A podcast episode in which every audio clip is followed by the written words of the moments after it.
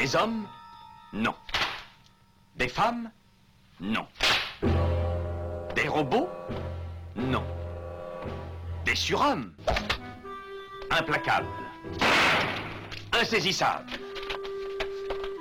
Invincibles. Insensibles. Aux ordres d'une super organisation criminelle.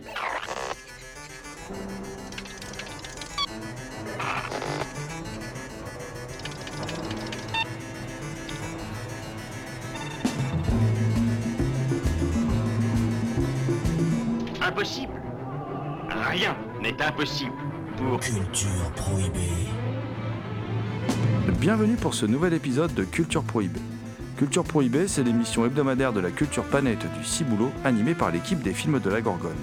Pour en savoir plus, rendez-vous sur le site www.lesfilmsdelagorgone.fr. Nos précédentes émissions déjà diffusées sur cette antenne sont disponibles sur Deezer, PodCloud et Spotify. Culture Prohibée, c'est aussi un profil Facebook et un blog, culture-prohibée.blogspot.fr.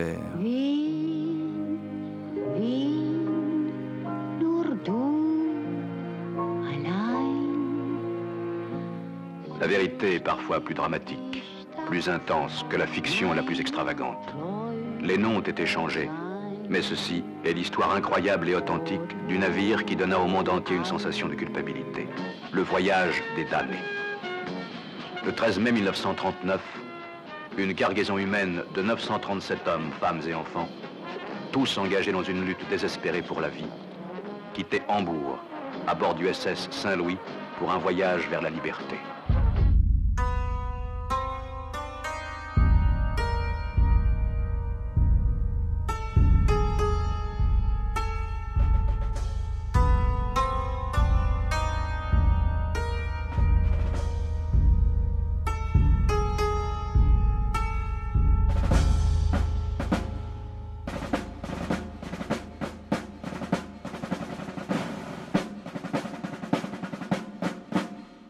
Au sommaire aujourd'hui, une émission consacrée à la représentation de l'histoire au cinéma.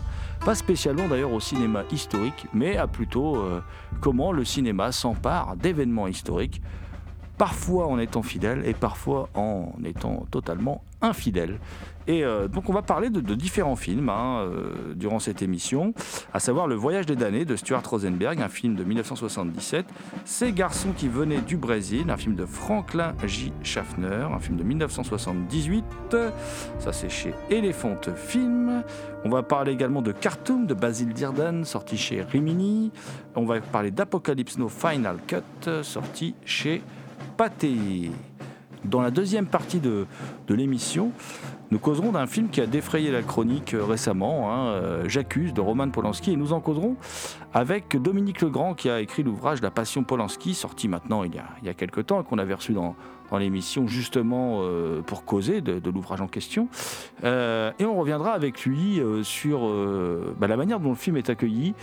Et puis sur le film en lui-même, euh, qui est un film d'une grande qualité artistique et qui mérite un, débat euh, approfondi, surtout lorsqu'on veut parler de la manière dont le cinéma sert ou dessert l'histoire.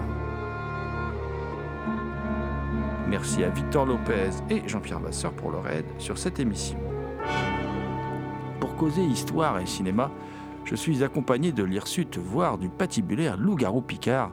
Euh, je veux bien sûr parler de Thomas Roland. Thomas Roland qui chaque nuit de pleine lune rédige de sanglants écrits pour la revue Griffe et le site culturepoint.com quand il ne sévit pas dans sa propre émission de radio.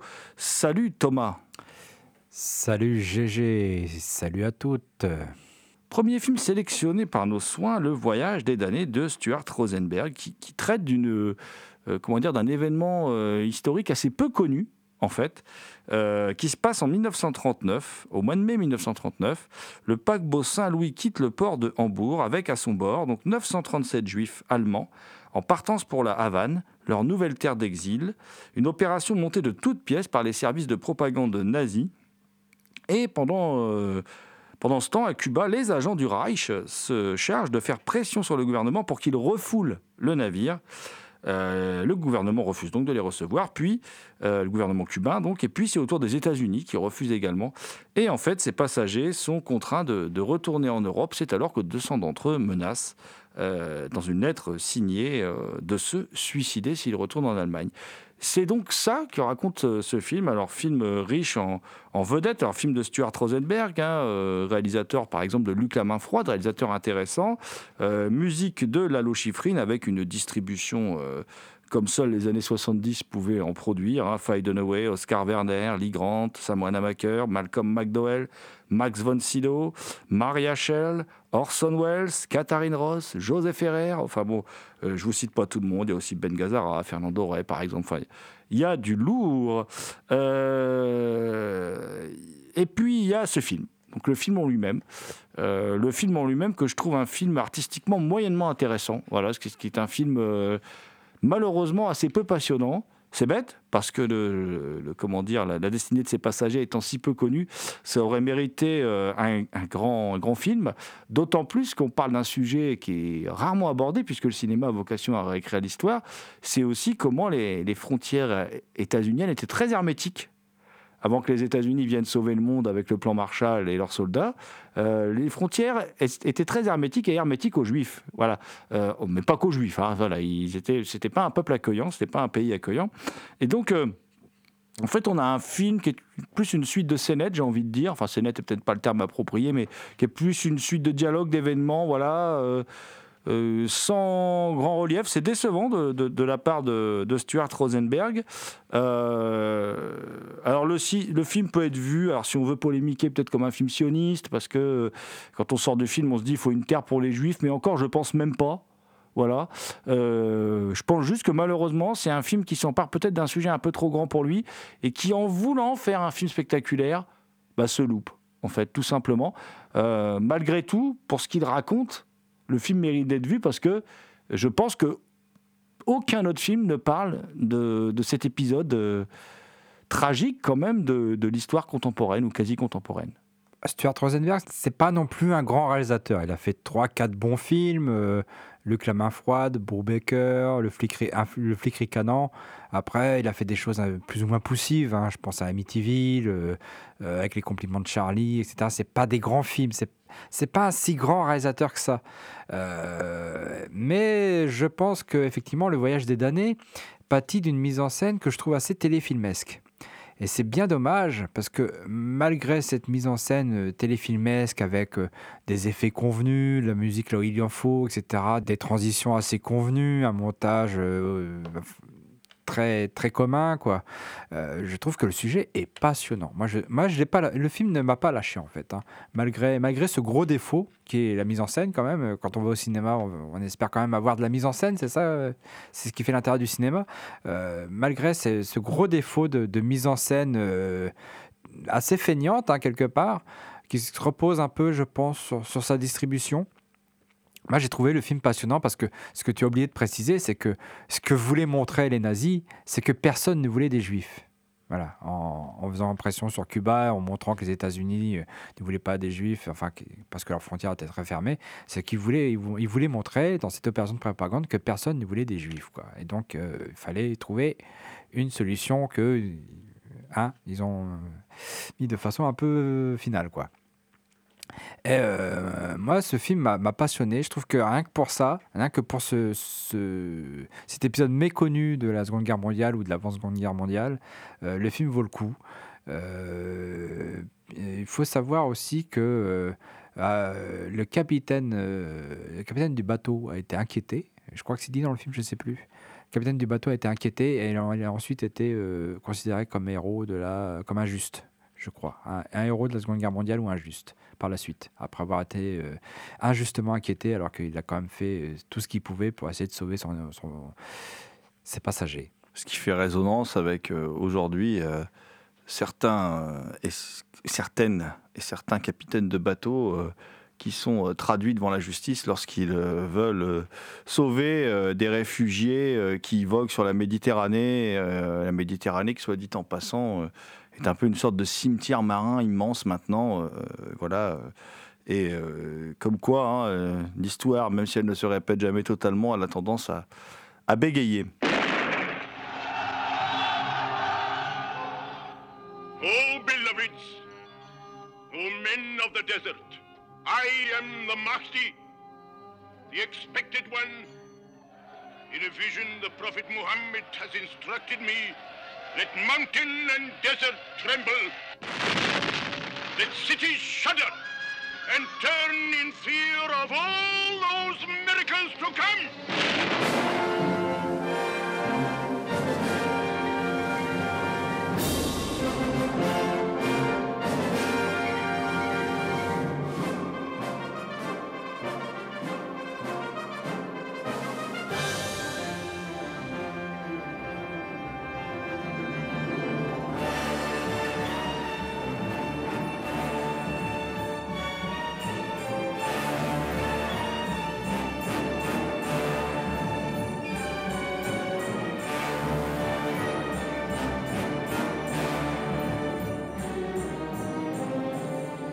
Vous écoutez Culture Prohibée.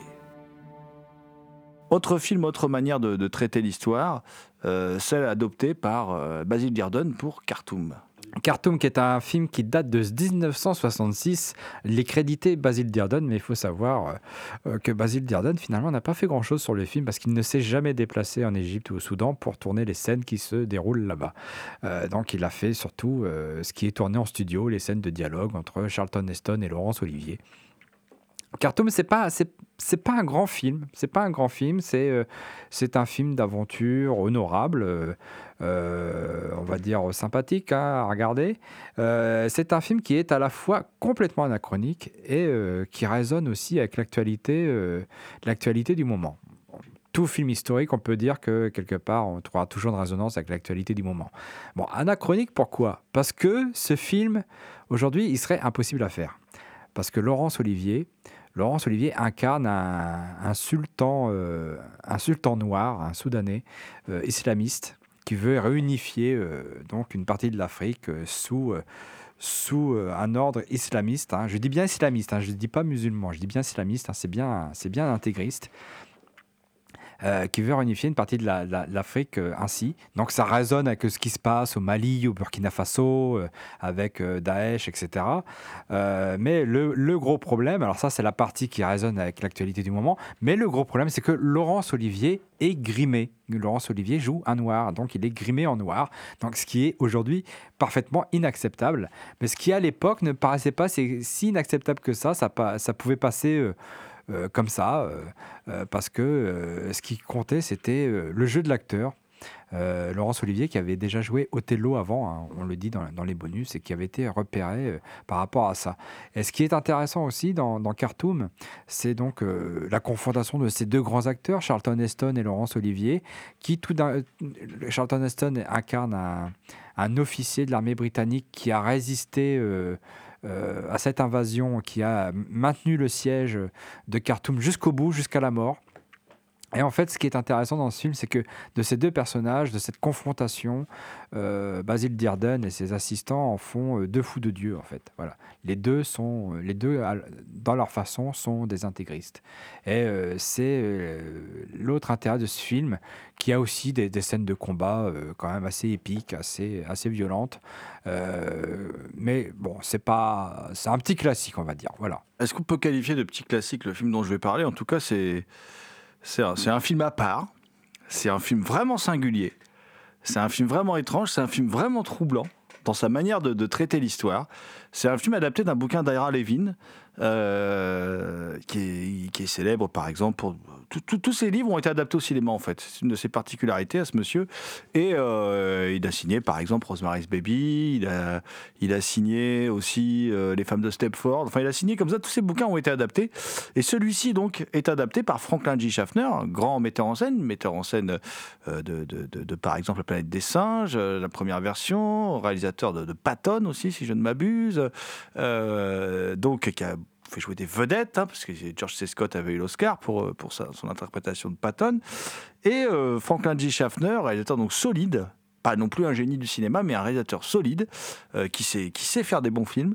Et là, il s'attelle à un scénario quand même très singulier adapté de ce bouquin, puisque euh, ça raconte l'histoire du docteur Joseph Mengele, alors de sinistre mémoire, puisque Joseph Mengele a vraiment existé. Euh, il est mort, enfin, il y a eu plein d'histoires autour de sa mort, mais en gros, il est mort en se noyant au Brésil dans les années 70.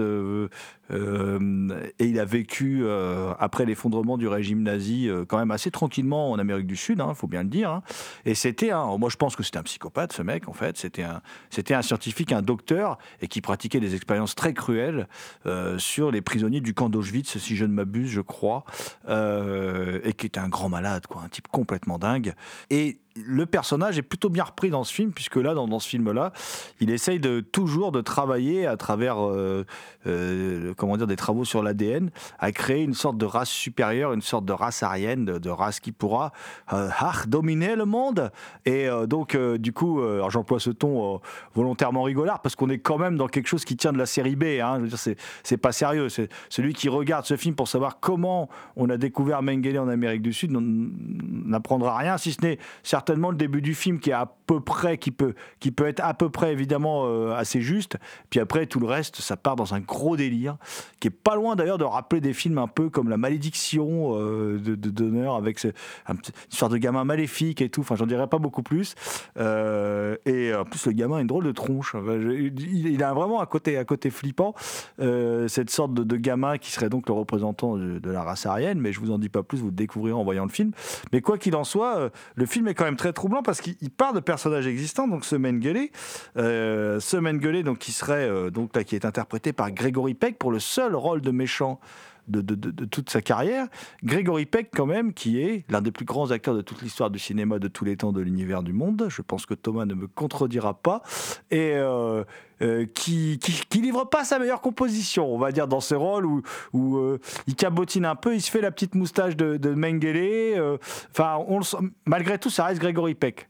Moi, j'ai toujours coutume de dire que quand dans, un plan de cinéma, dans le cadre, il y a Gregory Peck, bah, c'est tant pis pour les autres. Parce qu'ils n'existent plus vraiment, quoi. Voilà, c'est comme ça. C'est un immense acteur. Alors, il y a d'autres immenses acteurs dans, le film. Il y a le chasseur de nazis, euh, Ezra Lieberman, qui est campé par euh, par Laurence Olivier, excellent. Euh, et là, c'est très très troublant parce qu'il il s'inspire d'un chasseur de, de, nazis qui a, réellement existé, hein, puisque c'est Simon Wiesenthal, Wiesenthal qui a justement permis, entre autres, d'attraper Adolf Eichmann et Karl Silber, Silberbauer. Alors Karl Silberbauer, ça vous dit peut-être pas grand-chose, mais c'est l'homme qui avait arrêté Anne Frank. Donc, euh, et c'est très troublant. Du coup, le film est très troublant. Euh, en fait, ce, vieux monsieur reçoit l'information euh, comme quoi, euh, comme quoi Mengele est en Amérique du Sud, ce qu'il sait déjà, ce qu'il dit à son interlocuteur. Écoute, tout le monde le sait qu'il est en Amérique du Sud. Enfin, c'est pas une nouveauté, quoi. Mais là, il découvre que Mengele ben, mène des expériences, y compris des expériences en Europe.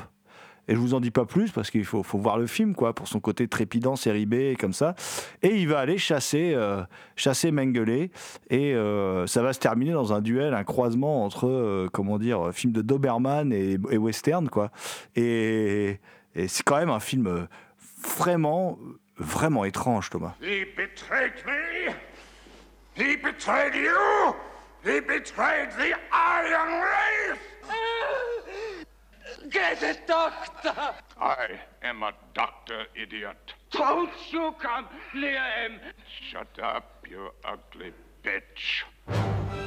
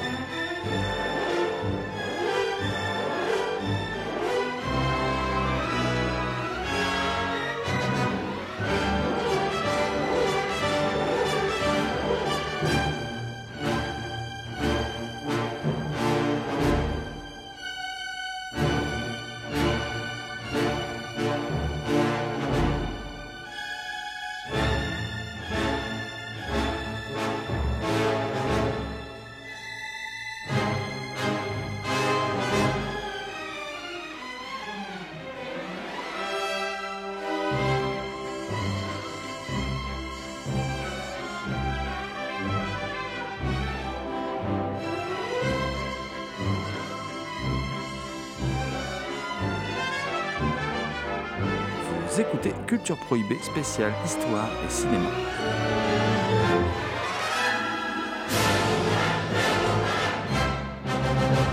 Je pense que justement, euh, cette façon qu'il a de, de- jouer, euh, de cabotiner euh, Grégory Peck, je pense que c'est complètement voulu parce que le film est bourré d'ironie. En fait, quand on revoit les films de, Franklin, J. Schaffner, il y a euh, beaucoup d'ironie. La planète des singes, c'est un film qui est très très drôle en fait. Et je pense qu'il y a beaucoup d'ironie. Il se moque de ses personnages. Mais tous, hein. il se moque de tous ces personnages. Et notamment, il y a- cette séquence euh, de, de buffet où il s'attaque à, un gars parce qu'il croit qu'il il devrait, être en mission, il croit qu'il n'est pas à sa mission et il s'attaque à lui. Et là, là c'est là qu'on voit qu'on comprend vraiment qu'il se moque vraiment de ce personnage et un peu de son sujet aussi et qu'il ne le prend pas vraiment au sérieux. Le film est vraiment bourré d'ironie, mais en même temps, il y a, euh, la fin est très ambiguë. La fin, la fin a quelque chose d'assez ambigu euh, euh, qui peut. qui peut effectivement, tu le dis, rejoindre un peu la malédiction de Richard Donner quelque part, et qui, finalement euh, montre plus d'ambiguïté au personnage incarné par Laurence Olivier que qu'on pourra penser qu'il en a en fait au départ. Je tiens à signaler aussi que dans, dans- un second rôle, il y a James Mason, qui prend pas non plus toujours au sérieux ce que veut faire Gregory Peck, qui est une sorte de- de- de général militaire qui travaille, en fait, euh, qui dirige, euh, ou qui co ou qui, dirige en tout cas les opérations militaires un peu de ou d'espionnage enfin bon voilà de, cette euh, de cette opération Mengele hein. voilà je vous je vous en dis pas plus Euh, euh, dernier film historique dont tu voulais parler, enfin historique en tout cas, qui est, qui est un vrai faux film sur l'histoire, en plus qui est plutôt qui raconte autre chose, c'est le Apocalypse Now Final Cut. Alors un énième cut de, de Apocalypse Now, Thomas, qui, qui vient donc de sortir le, le chef-d'œuvre de Coppola, une nouvelle fois remonté. Et oui, euh, Coppola remonte son film apparemment une dernière fois. hein, ce sera le dernier montage d'Apocalypse Now, qui ne fait que 3 heures, hein, euh, non pas 3 heures 10 ou 3 heures un quart. hein, euh, qui fait donc que 3 heures et qui est donc euh, fait plus long d'une demi-heure, 25 minutes, une demi-heure par rapport euh, à la version sale qu'on a tous connue au départ. Euh, et là, cette fois, il a, il, a coupé dedans, voilà. Euh, Il a laissé les scènes qu'il avait, il a laissé la majeure partie des scènes qu'il avait ajoutées pour le, le, le donc notamment la scène euh, de la plantation française, qui en dit beaucoup sur, euh, sur justement euh, comment, euh, comment les gens ne se, font, ne se laissent pas coloniser comme ça, quoi. Sur la pugnacité aussi des colons, la pugnacité des autres qui ne veulent pas se laisser coloni- coloniser. Euh, mais il a retiré une scène qui, moi, me semblait complètement inutile, c'est la scène où il retrouve les playmates euh, un peu échoués euh, au bord du fleuve, euh, qui se faisaient un peu chier. Je trouvais que cette scène n'apportait pas grand-chose, il l'a enlevé. Donc là, c'est le final cut, euh, 3h01, je crois. Je regrette, moi, ce que je regrette dans ce, dans, ce montage, c'est il n'a pas laissé le générique comme on le voyait au cinéma.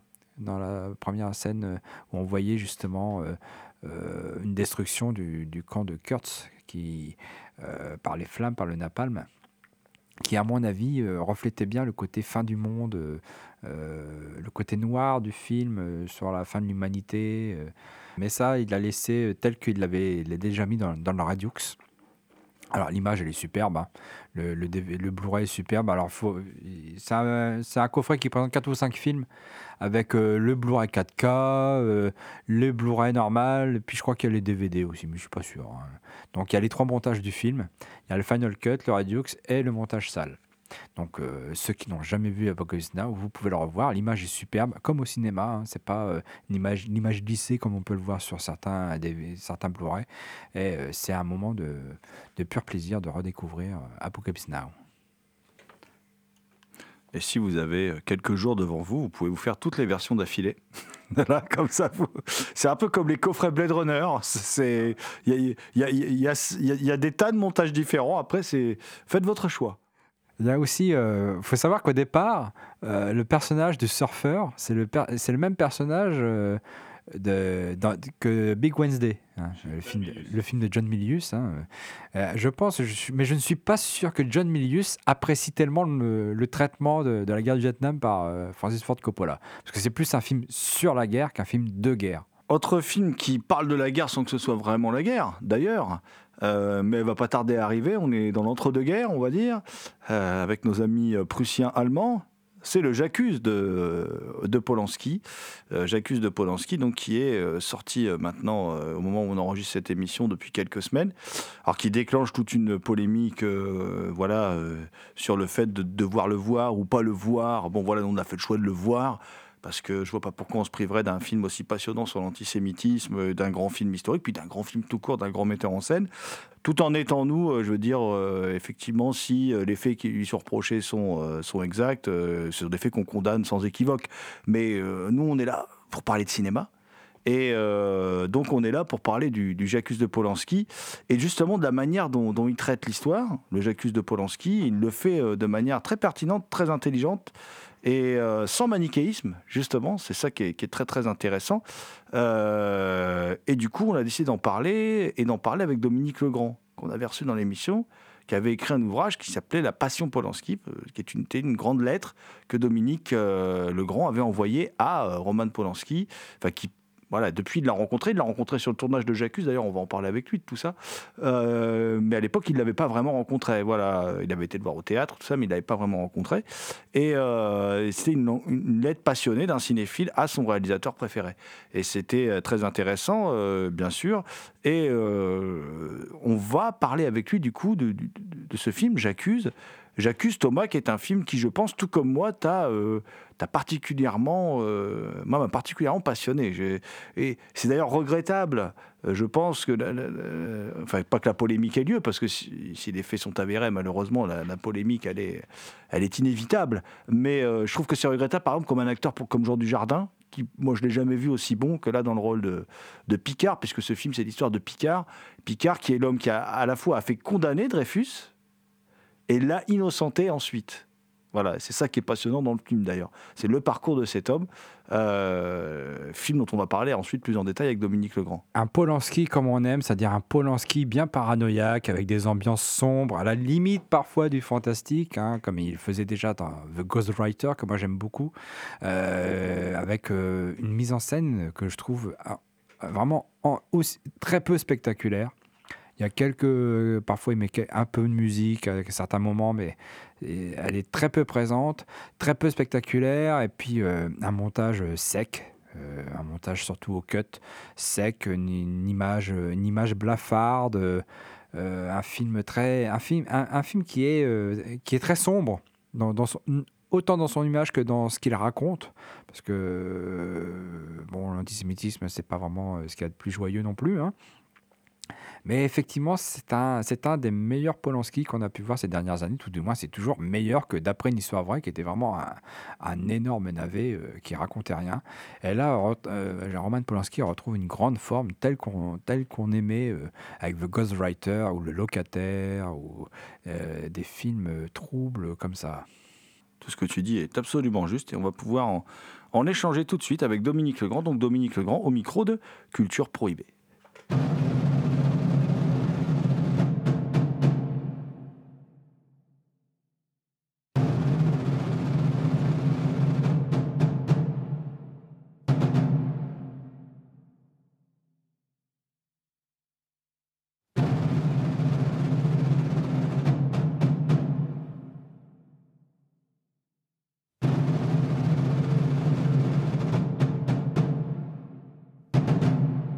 Voulait aborder, puisque on sait que tu es un, passionné de, Roman Polanski, puisque d'ailleurs c'est le titre de ton ouvrage, La Passion Polanski, qui était, était paru chez, chez Marais Éditeur, dont on avait parlé dans l'émission.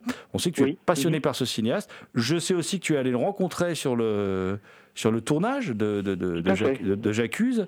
Euh, on va peut-être commencer par là d'abord, avant de parler plus ample, en, plus ample détail du, film. Euh, c'est euh, le tournage de J'accuse, quand même, quelle expérience ça a dû être? Alors, ça a été une, expérience euh, forcément euh, inoubliable parce que, bon, je ne vais, pas repartir à l'origine, mais c'est vrai que j'ai une très très grande passion pour Polanski depuis euh, quasiment depuis 14-15 ans, enfin l'âge de 14-15 ans. donc elle a été entretenue, nourrie par ses films, par, par ses interviews, par le, fait de revoir indéfiniment des, des, films, de travailler dessus, de réfléchir dessus.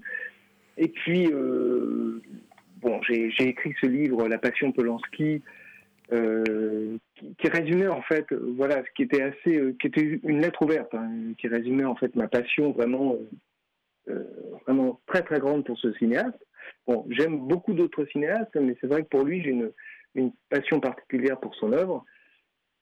Et en même temps, je me disais, la, seule chose qui manque, c'est le fait de le rencontrer. Alors, je, je l'avais croisé à deux trois, deux, trois fois, mais vraiment d'une façon euh, très fugitive. On s'était. Enfin, fugitif, c'est pas, c'est pas un bon terme, mais euh, très rapide.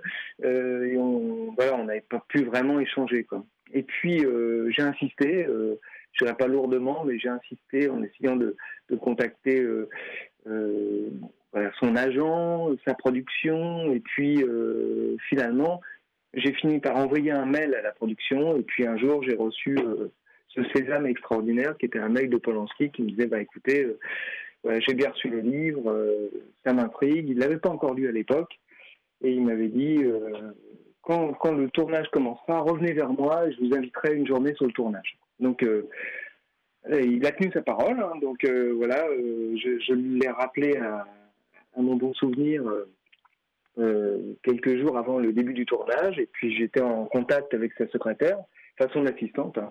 c'est plus qu'une secrétaire, son assistante, mais vraiment, elle, gère vraiment tout, son planning de, tournage, et euh, elle m'a euh, m'a rappelé plusieurs fois, on avait fixé une journée bien précise, euh, qui était le lundi, le, mardi, je crois, 15 janvier. Voilà, et c'était un tournage euh, qui se passait à l'église Saint-Germain-l'Auxerrois. Hein, euh, quand on a le film en tête, c'est ce passage où, euh, où, euh, où Picard vient récupérer une enveloppe finalement qui est laissée dans la dans la dans l'église. Et euh, voilà, c'est une scène qui a été tournée, euh, bah, qui a pris quand même quasiment un après-midi hein, pour tourner quelques plans. Et, voilà, et donc il a été, bah, il a été charmant sur le tournage, hein, il a été adorable. Euh, m'a, il, il m'a reçu à midi. hein, et il m'a dit, bah écoutez, on va tout de suite aller manger, parce qu'il y a un petit problème de, de groupe électrogène qui est en panne, donc on va en profiter pour aller déjeuner. Et finalement, j'ai eu le privilège de, déjeuner avec lui euh, euh, face à face pendant une heure et de pouvoir discuter, échanger, avant qu'on commence la journée de tournage, enfin l'après-midi de tournage. Et en fait, euh, voilà, donc après, la, après le tournage s'est déroulé euh, jusqu'au soir, hein, donc là, il était vraiment la tête dans le guidon, hein, très très concentré sur tout ce qu'il faisait. Mais il est quand même venu me voir deux, trois fois euh, en me disant eh, voilà, est-ce que ça vous intéresse? Euh, Comment vous trouvez ça? Euh, Ça vous plaît? Euh, Vous vous ennuyez pas? Enfin, c'est vraiment, il, il a été vraiment charmant jusqu'au bout. Et, et voilà, donc ça, c'était une journée inoubliable, si on peut dire. Voilà. J'imagine, bien. Enfin non, je n'imagine pas d'ailleurs, mais, bon, euh, je pense. Et alors comment il, comment il travaille Roman Polanski sur un plateau euh, Puis après, on va quand même parler du film. Mais comment il travaille là, en l'occurrence, pour cette scène Bon, je me rappelle très bien, puisqu'on a, au moment où on enregistre l'émission, on a vu le film il y a, peu de temps avec Thomas. Euh, comment travaille-t-il? Donc comment comment est-il sur le plateau, euh, Roman Polanski? Ah, il est, euh, il est très, très, mais ça, on, le sait depuis le début, il est très, très perfectionniste. Il est très méticuleux, il ne, laisse rien passer, pas un détail. euh, surtout, d'autant plus qu'aujourd'hui, euh, il y a ces écrans de contrôle. Enfin, ça fait déjà pas mal de décennies qui sont dans le cinéma. hein, ça a commencé dans les années 80, mais avant, il n'y avait pas ça. Maintenant, on, peut contrôler l'image au, fil du tournage, au fil des prises, des prises de vue.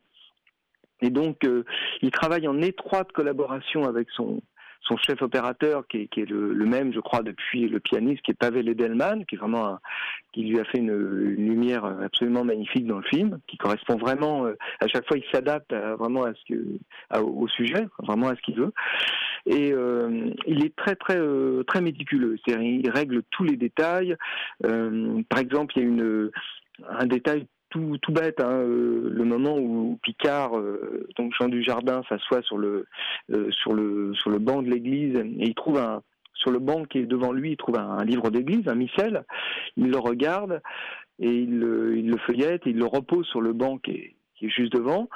Et en fait, il, est, euh, il a bien vérifié qu'il reposait au même endroit. Enfin, il fait presque le travail d'une script. Hein. Donc, il vérifie tout. Il vérifie tous les détails, euh, euh, le nombre de pas pour se rendre à tel banc. Enfin, tout est vraiment au cordeau. Le, les cadrages sont réglés vraiment comme des comme des tableaux. Hein. C'est, absolument incroyable. Euh, il y a un effet de profondeur en plus dans, cette église euh, Saint-Germain-l'Auxerrois qui a été obtenu avec des, des, des panneaux lumineux, des euh, des, projecteurs qui, illuminaient jusque jusqu'au fond de l'église. Hein. Donc ça donnait l'impression vraiment, c'était plus une église, c'était quasiment une cathédrale. Et vraiment tout est réglé. il est très très concentré sur un tournage, hein, très concentré. à partir du moment où la, journée de tournage est lancée, et là en l'occurrence, la, journée de, tournage a commencé en grosso modo vers une heure et demie, euh, deux heures, vers 14 heures. Et il sait qu'il n'y a pas de temps à perdre. Voilà. Et là, faut, voilà, faut pas plaisanter. À partir du moment où c'est lancé, ça rigole plus et il travaille vraiment euh, d'arrache-pied. Il est hyper concentré jusqu'au soir. Hein. Voilà. Donc euh, non, non, il est, il a toujours été comme ça. Hein le travail, il est, euh, il est extrêmement sérieux, très très euh, précis. Pour moi, en tout cas, c'est le meilleur film de Polanski que j'ai vu depuis The Ghostwriter. Euh, bon, je, t'avoue que son précédent, d'après une histoire vraie, m'avait quand même, j'avais trouvé vraiment mauvais. Enfin, j'avais, pas adhéré, hein, c'était, mhm. trouvé ça vraiment pas bon. bon, ça peut arriver même au meilleur, la preuve. Et là, je trouve que c'est non seulement un excellent film, mais en plus, c'est une sorte de film somme. on retrouve vraiment toutes les obsessions et les, thématiques de, de Roman Polanski.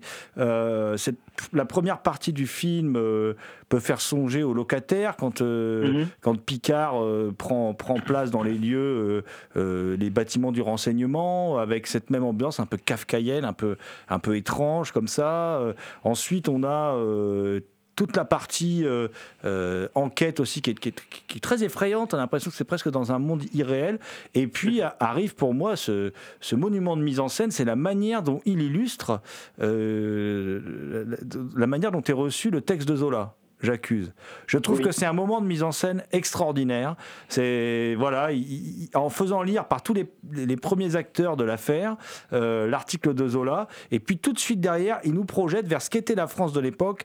Alors, ça, certains historiens vont dire que ça dure trop peu de temps, mais c'est-à-dire une France que l'affaire a énormément divisée et une France où l'antisémitisme est très très très présent et euh, je, trouve que ça c'est très fort et je trouve le, le film très fort jusqu'au bout et d'ailleurs j'adore même les petites minutes qu'il a rajoutées cette dernière rencontre entre Dreyfus et Picard mhm. qui, qui, qui, prouve que le film du début à la fin n'est jamais manichéen et euh, d'une intelligence euh, rare. Oui, euh, tout à fait. C'est vrai que c'est un film. Tout, tout cela est, est, vrai, Jérôme. euh, c'est vrai que c'est un, un film qu'il devait faire depuis très très longtemps. Euh, il y a une longue collaboration qui s'est euh, qui s'est euh, installé entre, qui s'est instauré entre Polanski et Robert Harris. Ils ont, ils ont failli faire un film ensemble qui s'est jamais fait, qui était Pompéi, euh, d'après un roman de, Harris. Et puis après, c'est vrai qu'il y a eu The Ghostwriter qui a, qui a un peu scellé leur amitié et leur façon de travailler. Et puis euh, après The Ghostwriter, déjà ils avaient déjà l'idée de faire quelque chose sur Dreyfus. Robert Harris est un formidable écrivain un très très bon écrivain de thriller, mais surtout un doublé d'un très très bon historien. C'est-à-dire que quand il s'attaque à un sujet, il a fait euh, par le passé dans d'autres romans qui n'ont pas été adaptés, ou certains ont été adaptés par d'autres que Polanski. Il est toujours très très euh, précis, très méticuleux dans ses recherches. Et là, il, a amassé de la documentation depuis des années. Il est passionné par l'histoire de, de Dreyfus. Et quand ils ont commencé à travailler, ils n'ont pas pu faire le film tout de suite. Il y a eu des, euh, des, comment, des, problèmes de production. Et Robert Harris lui a dit bon, c'est pas grave, je vais écrire un roman en attendant, euh, voilà, qui sera l'histoire de l'enquête de Picard. Et le roman est sorti il y a quelques années, qui s'appelait D, D avec un point, hein, comme le, le, D le point qui figure sur l'enveloppe où sont les documents de l'affaire Dreyfus. Et puis, euh, à ce moment-là, ils n'ont pas réussir à, monter l'affaire à monter le film. Et c'est vrai que d'après une histoire vraie, c'est bon, c'est pas son meilleur film, loin de là. Bon, c'est un, honnête film, mais euh, un petit peu décevant dans la carrière de Polanski. Euh, il a été fait parce qu'il ne pouvait pas faire euh, Dreyfus. Hein. C'est voilà, c'est un film qu'il a fait en attendant, si on peut dire. Et tout de suite après, euh, c'est vrai que là, ils, ont pu avoir les, coups des franges pour, euh, pour monter le, film, et le film s'est construit comme ça.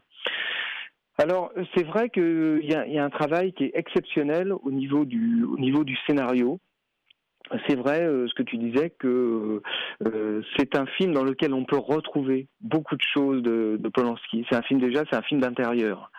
Euh, et Polanski n'est jamais aussi bon que quand il fait des films qui se passent en huis clos. Et, c'est vrai que on suit Picard, on suit Jean Dujardin du début à la fin.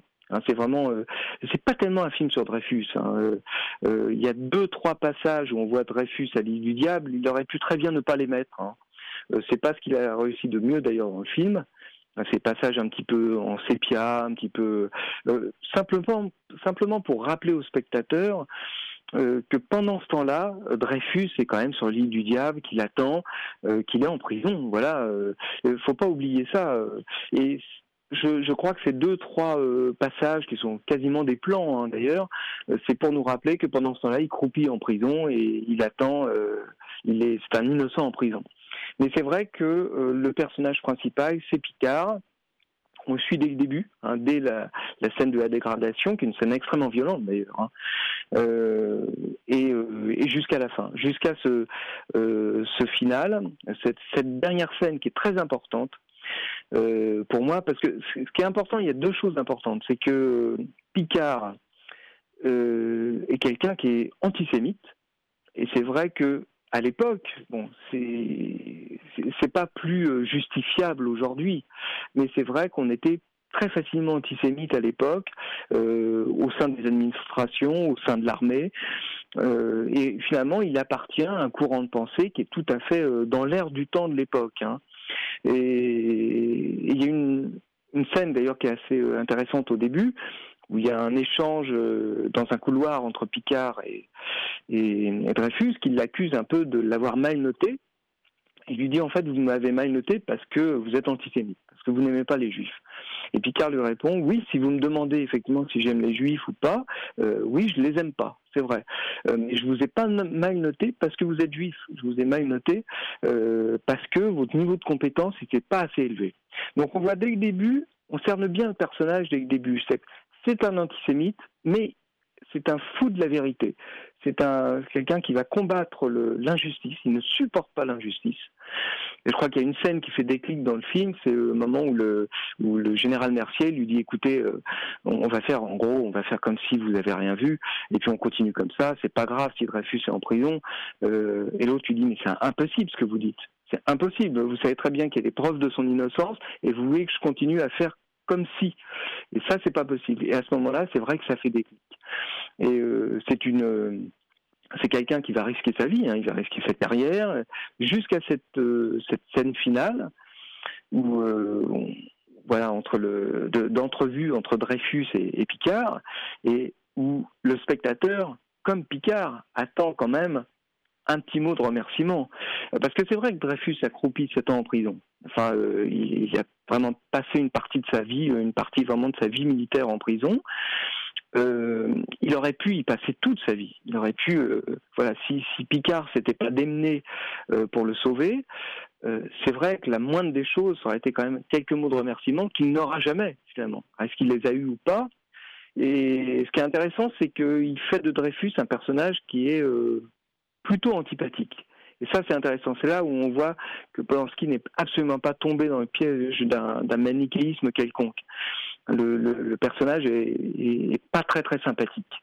Et alors on a un antisémite qui, est un fou de la vérité, qui va la défendre coûte que coûte. Hein, il me fait penser à la, il illustre parfaitement presque cette phrase de Voltaire hein, qui disait euh, je ne suis pas d'accord avec vos, vos idées, votre opinion, euh, mais je me battrai jusqu'au bout pour que vous puissiez les défendre. Et c'est exactement ça, Picard. C'est que il aime pas, euh, il aime pas Dreyfus, il aime pas les Juifs, il ne supporte pas l'injustice. Donc il va se battre jusqu'au bout. Et c'est vrai que du jardin, euh, bon, qui est un, c'est- pas facile de jouer, surtout pour quelqu'un qui est comme euh, Jean Dujardin, un comédien comme Jean Dujardin, c'est pas facile de jouer un personnage impassible. Et ça lui demande sans doute beaucoup d'efforts, beaucoup de retenue, beaucoup de, contenu. Et c'est- vraiment un rôle, enfin, ce sera forcément un rôle important dans sa carrière. Ça, c'est vrai. Tout ça est vrai. Vous écoutez Dominique Legrand, auteur de La Passion Polanski, paru chez Marais Éditeur au micro de Culture Prohibée. J'ai lu dans, dans, dans, dans l'IB l'article d'un historien, je crois, hein, d'un historien, j'en suis sûr, qui dit que, que le film n'est pas fidèle à la réalité, qu'il prend des libertés.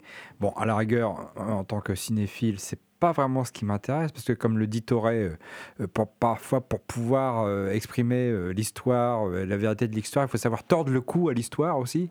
Donc, est-ce que le film, effectivement, prend des, des, de si grandes libertés que ça? Et en quoi, enfin, moi, en quoi ça serait gênant, quoi? Alors, euh, moi, suis, le problème, c'est que moi, je suis pas historien et je connais pas suffisamment l'affaire Dreyfus, euh, beaucoup moins que Robert Harris, sans doute, euh, pour pouvoir euh, pour pouvoir juger. Euh, ce qui est sûr, c'est qu'il y avait déjà eu un. alors, c'est vrai que c'est le premier film sur l'affaire Dreyfus. Auparavant, il y avait eu un téléfilm par Yves Boisset il y a quelques années. mais là, qui vraiment collait au personnage de Dreyfus. On s'intéressait plus, on, à l'erreur judiciaire et pas tellement au personnage de Picard. Là, on est plus dans le personnage de Picard. Euh, ce qu'on peut dire aussi, ce qu'aurait pu rajouter Polanski et simplement même par un petit texte à la fin, c'est que Dreyfus a été euh, un très très bon soldat en 14-18. Hein. Il s'est illustré euh, et euh, il a largement été réhabilité aux yeux de la France, mais trop tard. Mais ça a été un très très bon officier. Voilà, donc toujours aussi peu sympathique, mais très bon officier quand même. Alors, où est la vérité? Je, pense effectivement que, que, Robert Harris a fait un travail d'historien. Alors effectivement, quand on s'attaque à un sujet comme ça, on, forcément, on va, on va se heurter à une, une, une meute d'historiens qui sont euh, plus qualifiés les uns que les autres, qui vont chercher euh, le petit détail historique, parce que forcément il y en a. Et c'est vrai que ce que dit euh, Jean-Baptiste Aurec, euh, on peut pas. Euh, un film doit rester avant tout un film. Hein, c'est, Costa Gavras qui dit toujours ça. Qui dit voilà, on m'a toujours dit que je faisais des films dossiers, mais je fais aussi des films. Enfin, c'est surtout les films. Il faut jamais oublier la, part de spectacle dans un, dans un film, quel que soit euh, l'enquête. Par exemple, si on pense au JFK de, Stone, c'est un film très compliqué, très complexe, très fouillé, très très fourni, très dense, mais en même temps, c'est un spectacle. En même temps, voilà, il y a un sens de la mise en scène, il y a un sens de l'histoire, il y a un sens de la narration. Euh, qui fait que c'est un film qu'on doit pouvoir suivre facilement, en tout cas euh, d'une façon haletante comme un, comme un thriller, même si c'est un film à, base de vérité historique. c'est un peu le cas de son, Dreyfus. Hein. Alors, c'est vrai que je ne connais pas tout en détail, mais le, film se laisse voir d'une façon complètement limpide. Hein. Il y a aussi une chose que j'ai notée, c'est euh, rendre des faits réels mis en scène au cinéma, ou même euh, une adaptation de roman qui passe très bien au roman, mais parfois la, la, la, réalité mise en scène au cinéma, ça passe pas, on n'y croit pas. Alors que mhm. c'est quelque chose de réel, et parfois euh, la voir mis en scène au cinéma, bah, ça passe pas. Donc je pense que moi, de toute façon, ça mérite une adaptation. Il faut toujours adapter, parce que effectivement c'est du cinéma, puis de toute façon, cinéaste, historien, c'est pas le même travail. C'est pas le même travail. Tout à fait, euh, absolument. Il y, a aussi une scène du film alors qui, est, qui, qui, qui, fait un peu euh, polémique dans le cadre de la polémique actuelle quant à la sortie du film. Évidemment, on va pas revenir dessus, tout le monde la connaît. Euh, et qui pourtant, moi je trouve là qu'on attaque de manière un peu imbécile Polanski. C'est la scène où il apparaît dans le film avec un costume d'académicien. Voilà. Et on sait que les académiciens, à l'exception d'un, je crois, n'ont absolument pas soutenu Dreyfus donc, euh, Polanski, quelque part, il se met pas dans une position aimable. Enfin, euh, c'est très intelligent, moi, je trouve, comme, comme, manière de procéder de la part de Polanski. Et pourtant, aujourd'hui, certains lui reprochent de dire bah, il endosse le costume de l'académicien justement pour dire le contraire de ce qu'il prêche. J'avoue que j'ai un peu du, mal à, m'y retrouver, moi, dans tout ça. alors, faut, faut pas oublier, c'est Enfin, c'est compliqué. Euh, de toute façon, toute sortie maintenant d'un de, film de Polanski sera compliquée. Alors, bon, c'est vrai qu'il a 86 ans. Hein, il va plus en faire. Euh, il n'en fera pas 10 ou 15, hein, c'est sûr. Euh, à chaque fois, on, on se dit c'est le dernier. Bon, euh, même s'il est en forme, et c'est vrai qu'il est, euh, c'est incroyable quand, on est sur un tournage et qu'on voit travailler, on n'a absolument pas l'impression que c'est quelqu'un qui a 86 euh, ans. Hein.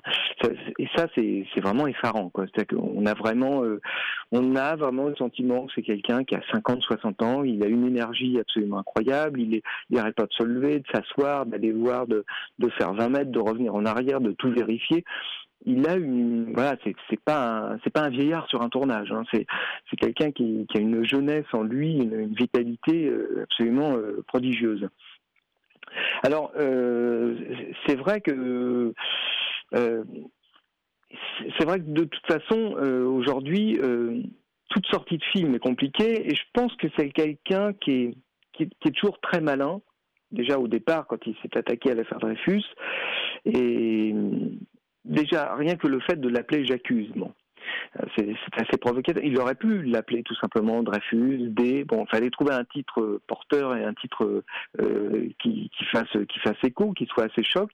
Et c'est vrai que J'accuse, c'est intéressant. Bon, ça rappelle bien sûr le, papier de Zola.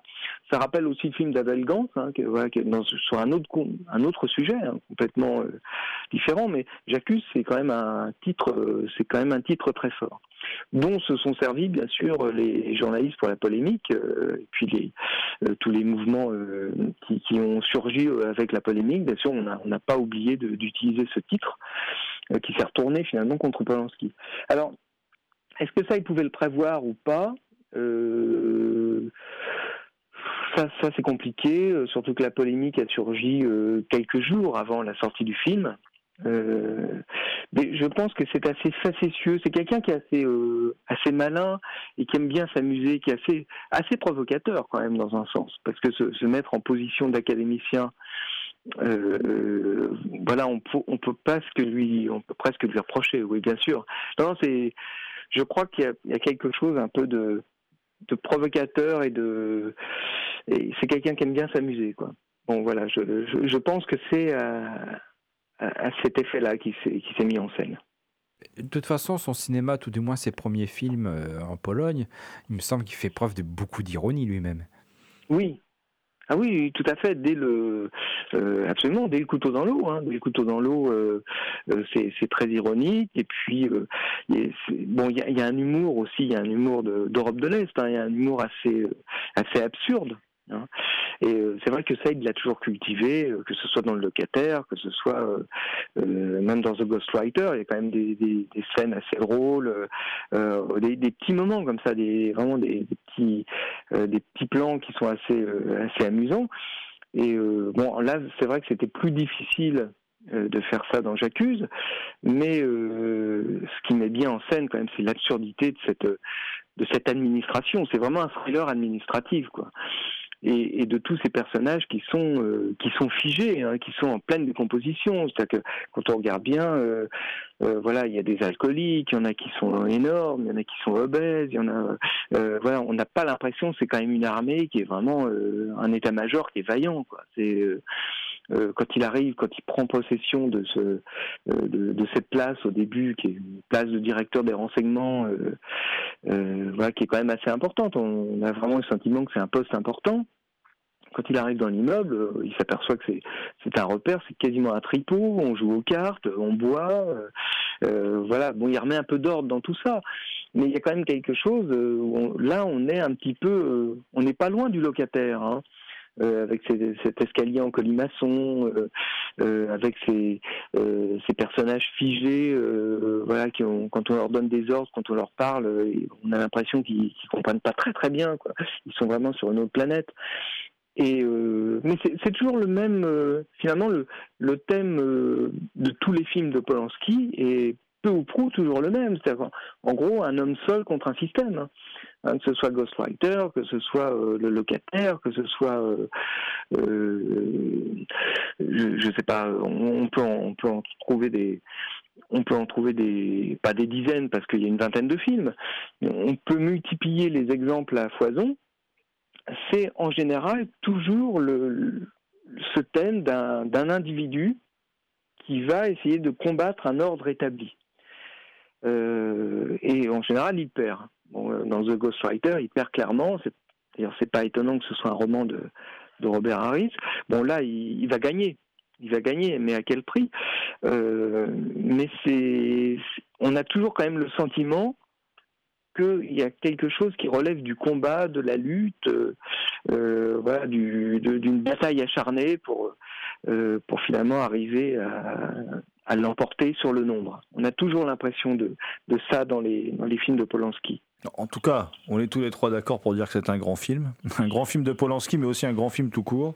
Oui. Et, et, et on peut que encourager toutes nos auditrices et, et auditeurs à, à, à voir ce film et à le revoir, euh, voilà, parce qu'il mérite amplement d'être vu et revu. C'est vraiment, euh, je ne sais pas si ce sera son film testament, mais en tout cas, c'est vrai que c'est un très très grand film, très important, euh, qui comptera, je pense, dans sa filmographie. Et puis euh, très important dans, le, cinéma d'aujourd'hui, qui a une résonance particulière.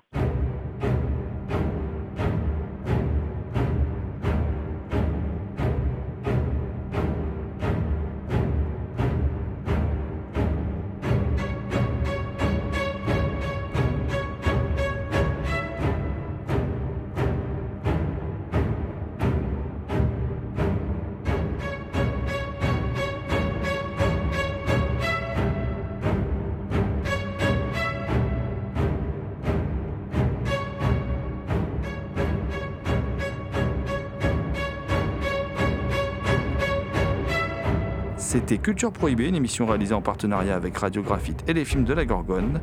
Toutes les réponses à vos questions sont sur le profil Facebook et le blog de l'émission culture-prohibée.blogspot.fr. Culture Prohibée est disponible en balado-diffusion sur Deezer, PodCloud et Spotify. Culture Prohibée était une émission préparée et animée par votre serviteur Jérôme Potier dit la Gorgone, assisté pour la programmation musicale d'Alexis dit Admiral Lee. Une émission animée avec Thomas Roland dit le Loup-garou Picard and the Last but not the least. Je veux bien sûr parler de Léo Magnin à la technique. Salut les gens, à la prochaine.